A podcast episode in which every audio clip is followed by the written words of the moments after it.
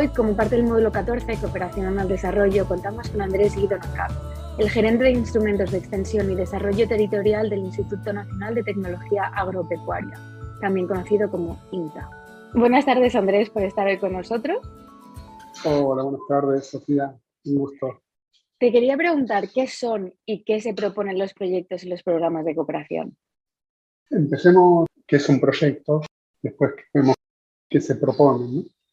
Eh, hablamos de proyecto como una vinculación articulada de actividades que se proponen una finalidad. Diferenciando lo que sería un proyecto de, un programa o de otros instrumentos, eh, en concreto en lo que se refiere a tres dimensiones. Por una parte, el, alcance eh, territorial.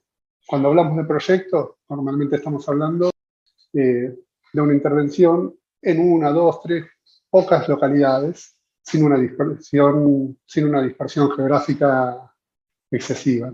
Eh, también, en otra dimensión, un proyecto estaría acotado en lo que se refiere al tiempo. en el esquema temporal hablamos de uno, dos años, que es lo que duraría una intervención cuando hablamos eh, normalmente de proyecto. Eh, y por otra parte, la tercera dimensión en la que se suele acotar un proyecto es en relación a las temáticas. Cuando hablamos de proyecto no hablamos de solucionar todos los problemas, todos los problemas, todas las dimensiones de la realidad que estamos abordando. Entonces serían las tres dimensiones eh, que nos limitan la idea de proyecto. Cuando hablamos de programa, normalmente estamos hablando de una intervención de un alcance un poco mayor, puede ser o una suma, un conjunto de proyectos, o una propuesta de intervención de mayor alcance, tanto en el espacio temporal, tanto en el contexto geográfico, o en las diferentes temáticas que se pueden abordar. Siguiendo con esta lógica, digamos, eh, en la planificación, siguiendo este, esta misma secuencia, podemos hablar de acciones, como decíamos, esas acciones articuladas que se terminan eh, presentando en la lógica de un proyecto. El siguiente paso sería un programa. Si esa intervención es mayor en, las, en esas mismas dimensiones, podríamos hablar de un plan. Y cuando tenemos ya ese plan, es que estamos hablando de posiblemente un conjunto de proyectos y programas de intervenciones y siguiendo esa lógica, el siguiente escalón eh, sería el de políticas. Entonces, cuando hablamos de políticas públicas, es una intervención mucho más global, mucho más amplia, que abarca todas esas dimensiones, digamos, todas las dimensiones que se requieren para resolver una problemática. Eh, entonces, cuando, volviendo, cuando hablamos de, de proyecto, de un proyecto de cooperación, es una intervención muy acotada, muy limitada, enfocada a una situación muy concreta, que se pretende resolver en un plazo determinado, también acotado. Los proyectos de cooperación eh, abordan ciertas problemáticas, ahora veremos qué son esas problemáticas. Ciertas problemáticas que estén definidas, que muchas veces se plantean en ausencia de cobertura de, necesidades básicas, de deficiencia de logro de derechos. Entonces, un proyecto se plantea como una intervención que se propone resolver una cuestión específica, eh, enfocada posiblemente a garantizar el acceso a ciertos bienes, productos, servicios que se logran a través de una financiación. Puede estar llevada a cabo desde una ONG o una institución, una administración pública, gobierno de distintas instancias internacionales, gobiernos locales. El proyecto lo que se propone resolver es esas, digamos, esas necesidades, ¿no? Ante tantas problemáticas y situaciones sobre las que se puede cooperar, además de aportar bienes y recursos, ¿qué resultados podemos esperar de la ejecución de los proyectos? La contribución de los proyectos, como decíamos, o programas de cooperación internacional siempre van a ser muy limitadas. Entonces, lo que se podemos pensar los proyectos como una herramienta que busca solucionar eh, esos productos, esas, necesidades, podemos pensar en un siguiente plano, que sería el de generar ciertos efectos, que ahí sería, digamos, lo más interesante, ¿no? ¿no? pensar en un proyecto como una acción, una serie de acciones articuladas para conseguir ciertos productos, sino como un conjunto de acciones que lo que está proponiéndose es una consecuencia posterior. Ahí es que estamos hablando de efectos, de resultados. Podemos hacer esa, esa diferenciación, ¿no? Logros concretos que nos proponemos con un proyecto, a los que llamamos normalmente productos del proyecto, sería la contribución inmediata, y la consecuencia posterior, el saldo que esperamos que se dé de ese proyecto, que pasa por la apropiación de ese proyecto por la población destinataria.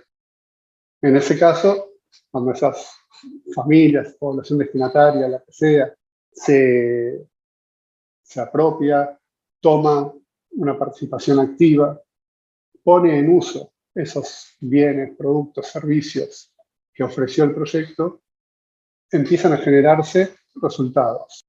Secuencias posteriores es ahí, digamos, eh, a donde apuntan o deberían apuntar, digamos, los, los proyectos de cooperación. Eh, por ejemplo, un proyecto eh, de acceso al agua. Un proyecto de acceso al agua se enfoca en una realidad en la que una comunidad rural, por ejemplo, no tiene acceso al agua o tiene un acceso, digamos, limitado, digamos.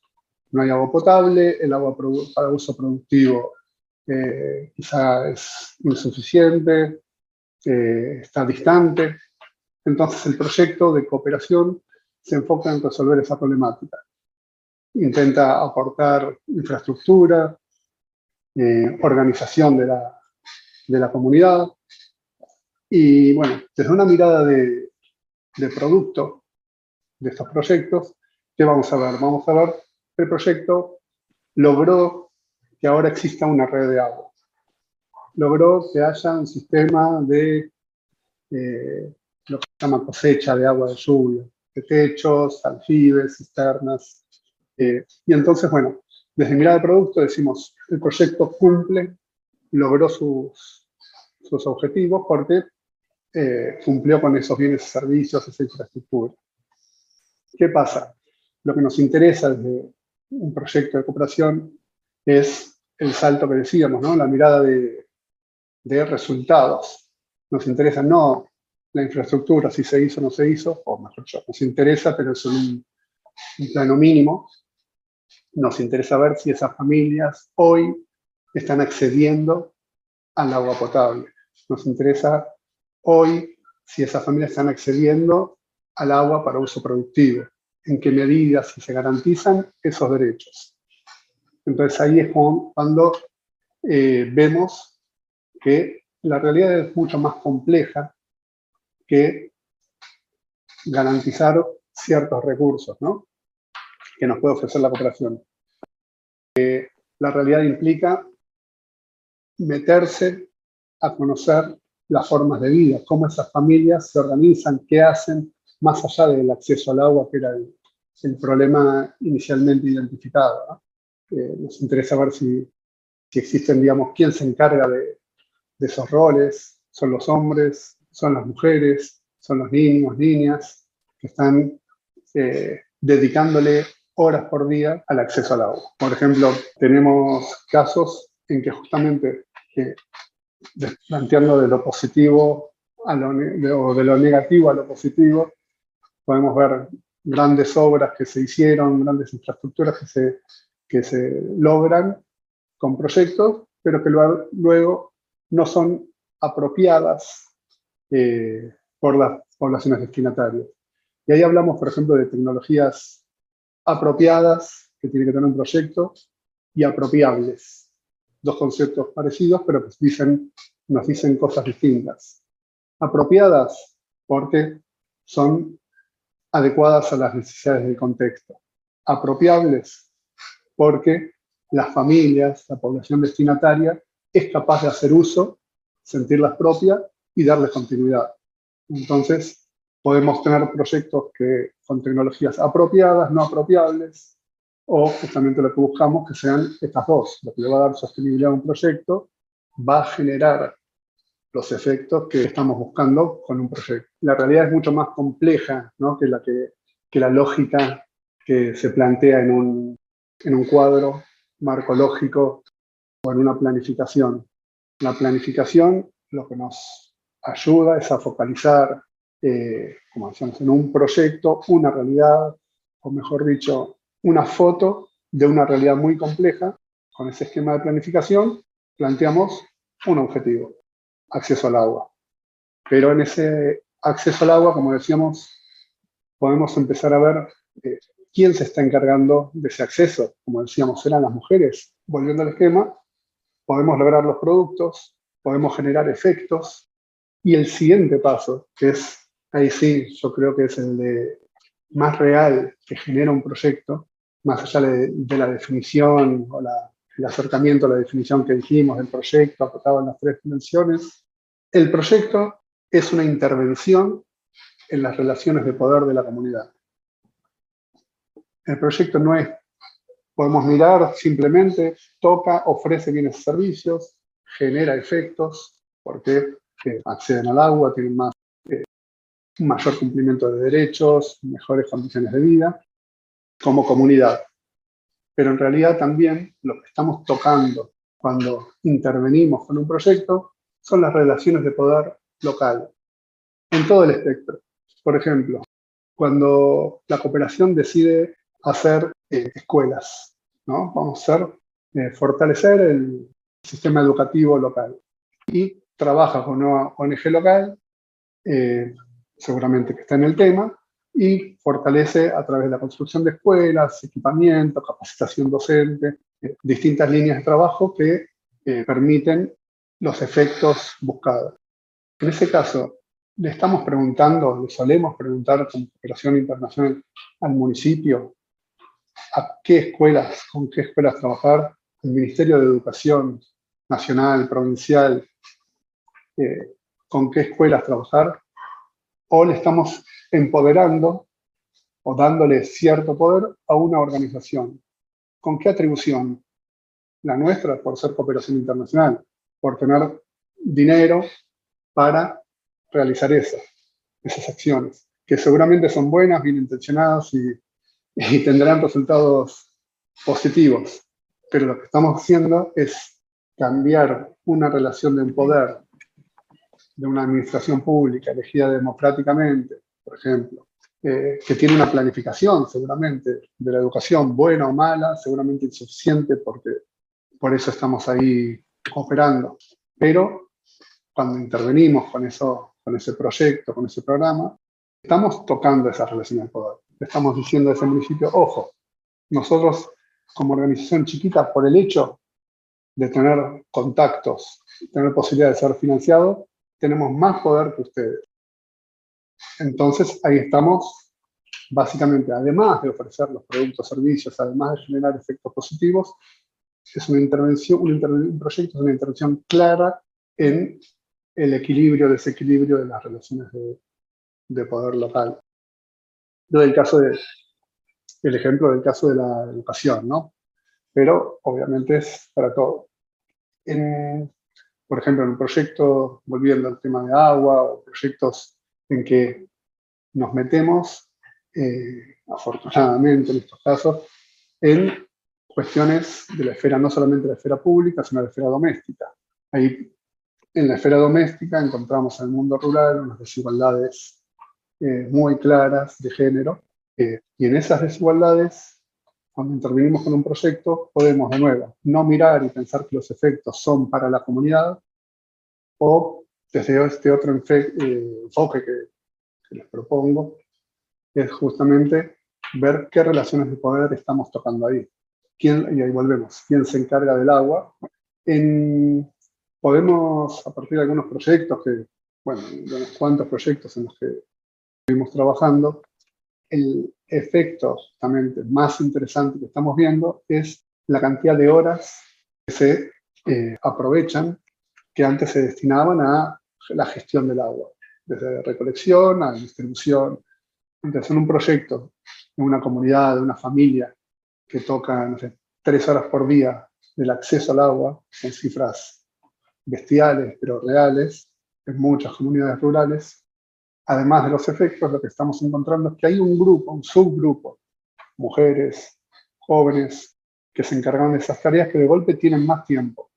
Tienen más tiempo y que eso seguramente en la comunidad va a ir generando otros efectos no previstos. O sea, ¿qué pasa en una comunidad en la que antes eh, las mujeres estaban bajando la cabeza porque no les quedaba otra, a una en la que, bueno, tienen tiempo para, no sé, Pero bueno. Qué interesante, pero me hablas de, de cómo los proyectos buscan paliar o resolver o buscar alternativas a ciertos eh, problemas, eh, pero ¿cómo se definen cuáles son los problemas a resolver? Bien, como decimos, son relaciones de poder, ¿no? Eh, lo que estamos tocando con los proyectos. Digo, podemos quedarnos con esa otra mirada, la más tranquila de la cooperación, en la que crece bien servicios, pero si decimos toca relaciones de poder, estamos viendo que el proyecto no es, no aborda realidades objetivas, son subjetividades que se ponen en juego, que se ponen en tensión. En esas tensiones encontramos al menos dos eh, espacios de, de negociación. Uno, desde quiénes son las personas que deciden cuáles son las problemáticas. Decimos, una tensión está entre el grupo, entre definir quiénes son las personas, grupos que deciden cuáles son las problemáticas prioritarias. Y por otra parte, la otra tensión es quiénes deciden las problemáticas que se van a financiar. Entonces ahí encontramos los poderes locales y los poderes externos, en este caso la. ¿no? En los poderes locales eh, tenemos justamente esto, ¿no? las cuestiones de género son clave, son los hombres, las mujeres los que deciden, son las autoridades locales, hay una planificación municipal, una planificación eh, provincial, en base a eso se definen las problemáticas, o son las de los grupos que por distintos motivos tienen más o menos llegada, más, más o menos poder eh, para definir esas prioridades.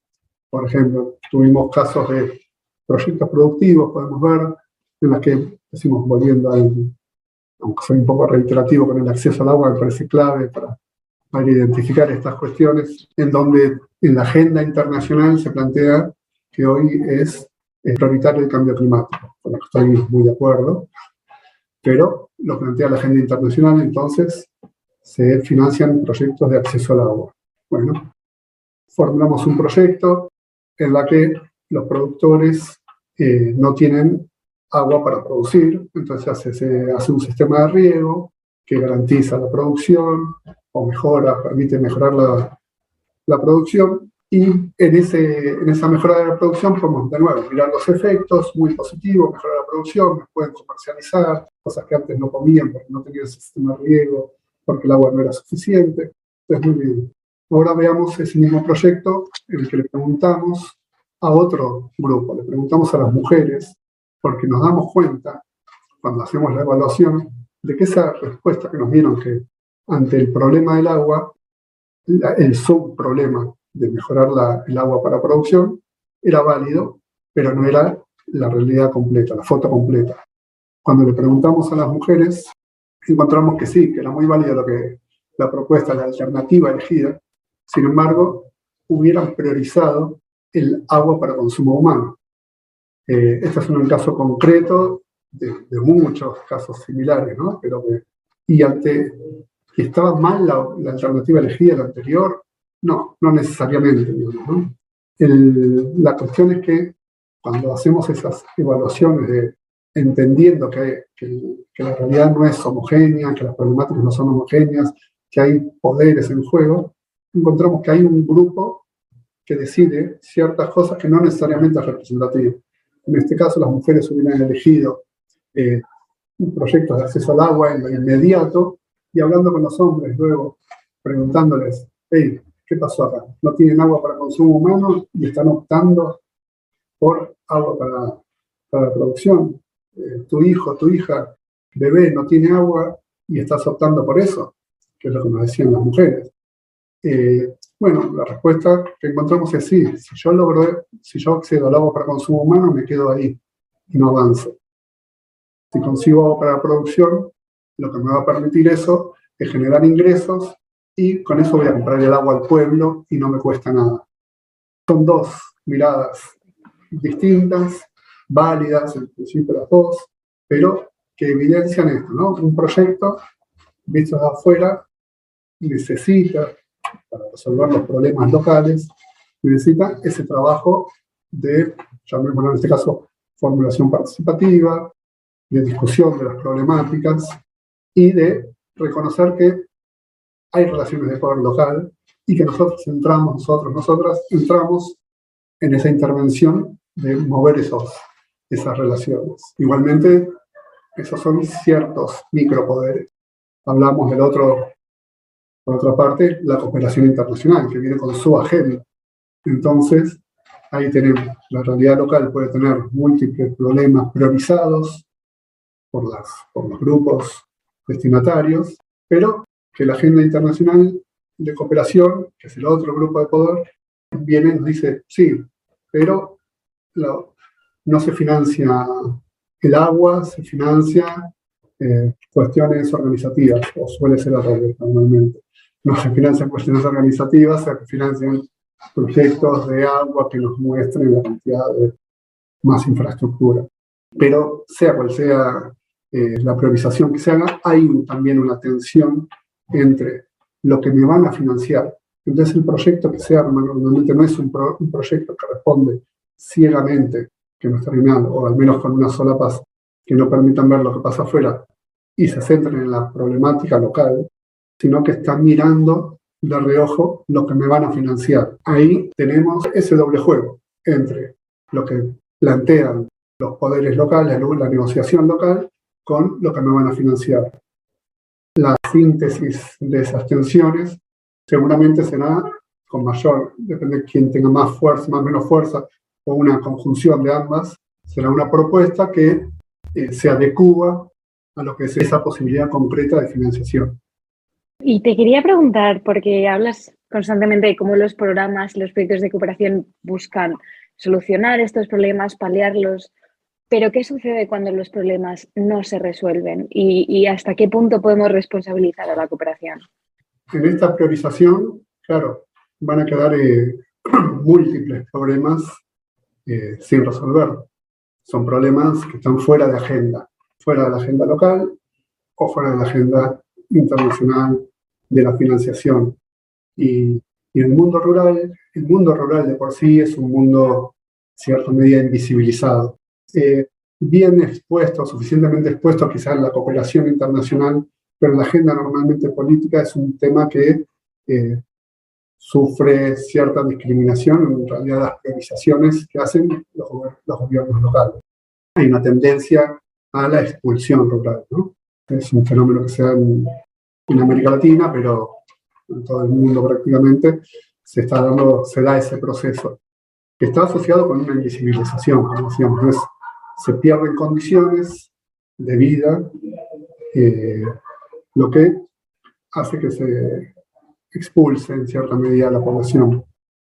Entonces decimos, hay problemas que, se, entran en la agenda y otros problemas que, que quedan por fuera y que no se terminan de resolver, que no llegamos a ver. Y no lo llegamos a ver justamente por esa relación, esa priorización que hacen ciertos poderes lógicos y esos problemas se invisibilizan. Ahí, eh, en esa invisibilización, podemos hablar de una invisibilización quizá eh, no natural, no una invisibilización que se da porque se da. Ahí, eh, Boaventura, Boaventura de Sousa Santos, eh, plantea que las, habla de las ausencias, ¿no? Plantea que las ausencias, mucho de lo que en nuestra sociedad se produce eh, mucho de lo que en nuestra sociedad no vemos o queda ausente es producido intencionalmente como ausente. Es decir, es la misma, la ausencia no es algo casual, la ausencia de esos problemas no son casuales, la ausencia no es casual esa ausencia, es una consecuencia eh, de una forma de ver y de querer ver la realidad. El problema es, eh, plantea es trabajar, en este caso los proyectos, eh, sobre, lo que, sobre lo que existe, dice. Es trabajar solamente sobre el plano existente.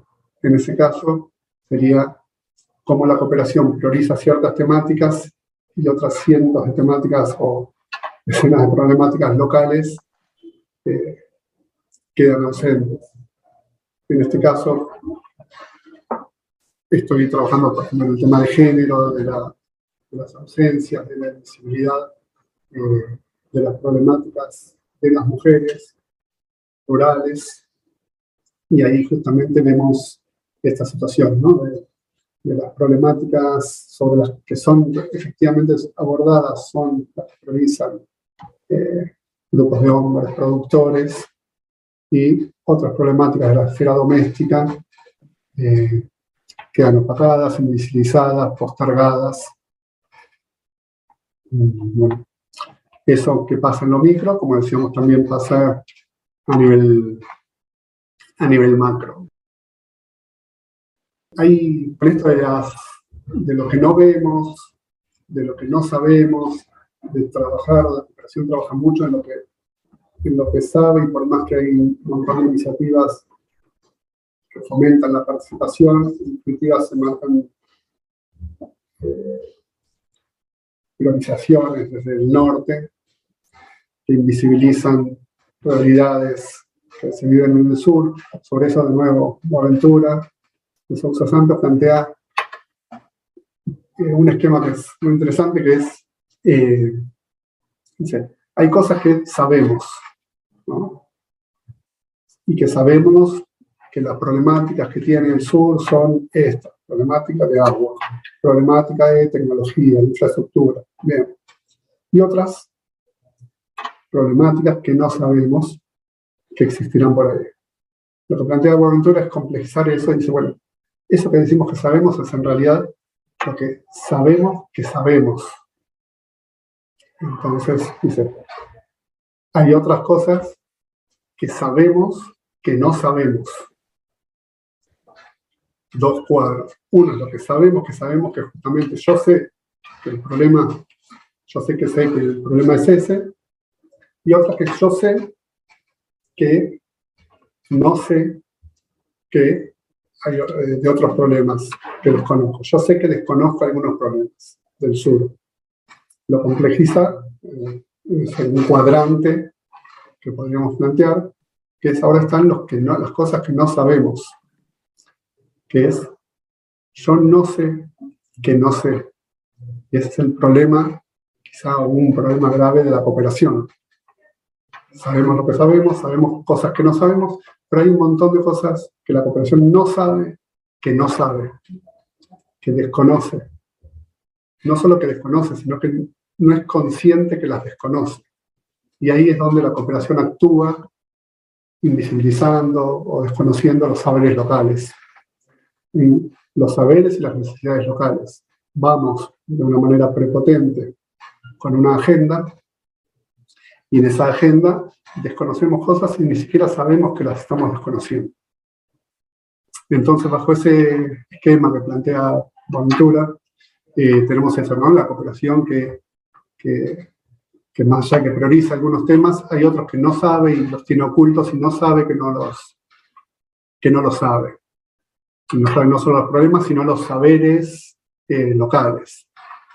Eh, y por otra parte está ese eh, no sabe los que no sabemos que sabemos. Hay justamente estos saberes locales que se opacan, que se aplastan muchas veces porque en este caso productores locales, productoras locales, eh, muchas veces mujeres en relación a hombres, eh, tienen esos conocimientos que antes ciertas presiones de distintos poderes quedan opacados. Entonces, no sabemos que tenemos ciertos conocimientos válidos, experiencias y, y cuestiones válidas que ante un proyecto de cooperación, una propuesta, una planificación que viene de afuera, pueden quedar como oprimidas, opacadas, invisibilizadas. Pues muchísimas gracias Andrés por estar esta tarde con nosotros. Bueno, muchas gracias Sofía. Gracias DCD